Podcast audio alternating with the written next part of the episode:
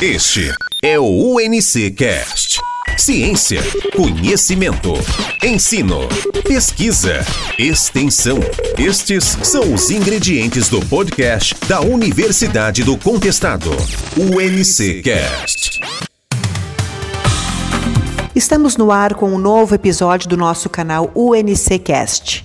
Eu sou a Camila Candeia Paz, jornalista da UNC, e vou conversar sobre segurança no trânsito com o promotor de justiça, Dr. Simão Baran Júnior, da Promotoria Regional de Segurança Pública de Chapecó. Doutor Simão, o senhor avalia que o isolamento social em tempos de pandemia refletiu em uma mudança na postura dos nossos motoristas? Com a pandemia, eh, não percebi melhoras, possivelmente até alguns riscos aumentaram.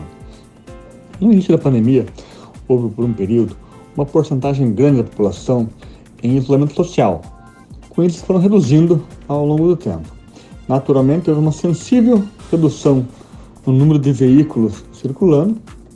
Isso né, implica, em tese, menos acidentes. Mas algumas pesquisas ao redor do mundo mostraram que, mesmo nesse período, é, houve aí um aumento da imprudência por parte dos motoristas, especialmente o excesso de velocidade, né? E possivelmente, em razão das ruas estarem mais vazias, isso levou a um aumento desse comportamento de risco.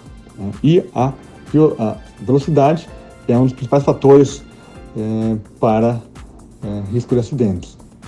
É, e mais, tem que perceber um aumento grande de encomendas feitas online, especialmente de refeições, o que implicou em um grande aumento de motociclistas nas ruas. Esses trabalhadores, por vezes, trabalham em condições precárias, com pressão para cumprir tempos curtos de entrega, o que expõe eles a risco. E acidentes com motos costumam ter consequências mais sérias, em razão da menor proteção específica que as motos apresentam por natureza. Além disso, outro reflexo da pandemia aparece no atendimento das vítimas de acidentes, pois os hospitais estão trabalhando com uma demanda extra em razão dos pacientes internados justamente com a Covid-19 muitos deles em leitos do UTI. Em cada paciente do UTI exige é, bastante é, mão de obra dos hospitais, além também de insumos hospitalares. Por isso, essa maior pressão nos hospitais pode resultar em deficiências nos atendimentos. Entre as mudanças previstas no Código de Trânsito Brasileiro estão o aumento da pontuação para a suspensão da Carteira Nacional de Habilitação e o aumento na validade dos exames de aptidão. Na sua opinião, é, essas mudanças irão refletir em um trânsito mais seguro? Em relação à primeira parte da pergunta, referente ao aumento da pontuação para suspensão na CNH, na minha visão, o objetivo aparente da medida não tem a ver com o aumento da segurança viária, mas apenas a satisfação pessoal de motoristas mais relapsos. Eu levantei alguns dados junto à imprensa que ajudam a esclarecer melhor esse ponto. Pesquisa feita na cidade de São Paulo, 2014, mostrou que apenas 5% dos motoristas são responsáveis por metade das infrações cometidas. E mais, a grande maioria, 71%, não havia recebido nenhuma multa no ano passado ao que a pesquisa foi feita. Imagino que no resto do país, ah, e também aqui na região oeste catarinense, os números sejam parecidos. Portanto, quem queria se beneficiar com essa medida? Apenas uma pequena minoria que comete reiteradas infrações e que sim representa um risco à segurança viária. Então, essa é uma mudança que, a princípio, eh, não vejo preocupação nela em aumentar a segurança viária e pode passar a impressão aos condutores de relaxamento no rigor da lei. Tal mudança viria em um momento em que o país está vivenciando redução no número de mortes no trânsito. E o risco aqui seria é, de reversão dessa tendência, que seria lamentável. Né? Segundo ponto, referente ao aumento na validade, do prazo de validade dos exames de aptidão, é um pouco mais tranquilo. Pois para a população adulta, a medida seria talvez uma burocracia menos e sem grandes reflexos negativos para a segurança viária. Todavia, o projeto inicial também aumentava os prazos de validade para a população idosa, e esse é um ponto que merece atenção, porque o avanço da idade traz inegável alteração nos reflexos e também aumento de doenças. Portanto, é preciso certo cuidado a alterar é, certos limites. Quais são os crimes de trânsito com maior incidência na região? O Brasil ainda possui índices muito ruins de violência no trânsito, com alto número de acidentes, com mortes e feridos com gravidade. Tais índices, é verdade, têm melhorado nos últimos anos, havendo uma sensível diminuição eh, no número de mortes.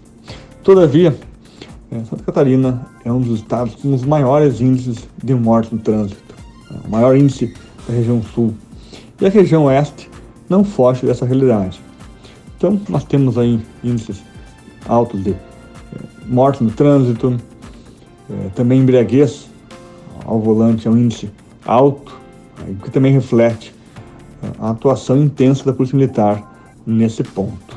Doutor Simão, como é que o senhor avalia o papel do Ministério Público uh, na efetivação da segurança do trânsito? O Ministério Público pode atuar de duas formas na segurança do trânsito.